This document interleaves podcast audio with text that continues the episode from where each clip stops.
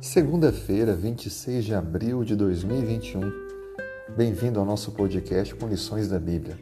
O nosso tema de hoje, a promessa do Messias, parte 1. A leitura, Gênesis 28, verso 14. Em você e na sua descendência serão benditas todas as famílias da terra, diz a palavra de Deus neste verso. Deus estava referindo-se a Abraão, dizendo que ele seria um homem muito abençoado e que através dele todas as famílias do planeta Terra seriam abençoados. Sabia que esse texto ele é messiânico e ele se refere que através da descendência de Abraão viria o Messias, o Salvador do mundo? Interessante que mais uma vez Deus declarou isso para Abraão. Deus estava destacando a importância da aliança feita com Abraão para todas as famílias da terra. Deus estava apresentando o seu plano da salvação. Apesar de Abraão não ter alcançado esta promessa de forma completa em vida, ela se estende a todos nós. Hoje, todos, judeus, gentios, que entram em comunhão com Deus, que aceitam a sua promessa, são alvo desta salvação provida por meio de Cristo. Sem o Salvador, tudo seria em vão, não teria sentido. A razão de enfrentarmos lutas hoje é saber que teremos a eternidade amanhã.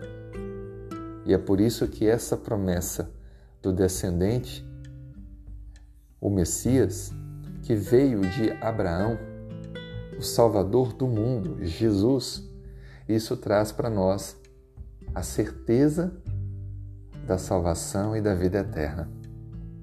É claro que todos nós ansiamos que isso aconteça logo. Estamos desejosos que esse momento possa logo se cumprir. Mas enquanto Jesus não volta, nós temos nos aproximado dele e da sua palavra confirmado tudo o que ele fez na cruz do Calvário por nós. Todo o seu amor manifestado, não apenas ali, mas a cada dia, quando através da comunhão que temos com Ele, por meio da oração, do estudo da Bíblia, reproduzindo em nossa vida pessoal aquilo que Ele manifestou quando encarnado aqui na Terra, o amor ao próximo, seu altruísmo, seu servir. Estamos, portanto, assumindo o nosso compromisso de estar com Ele e nos prepararmos para em breve vivermos com Ele eternamente. Renove a sua entrega, creia no Messias, creia no Salvador, o mesmo que foi prometido para homens e mulheres que viveram tantos anos no passado. Uma promessa que é certa porque vem de Deus. E em breve, tudo que nós sofremos ao nosso redor e enfrentamos findará e viveremos no novo céu e na nova terra com o nosso Salvador. Fomos criados para viver eternamente.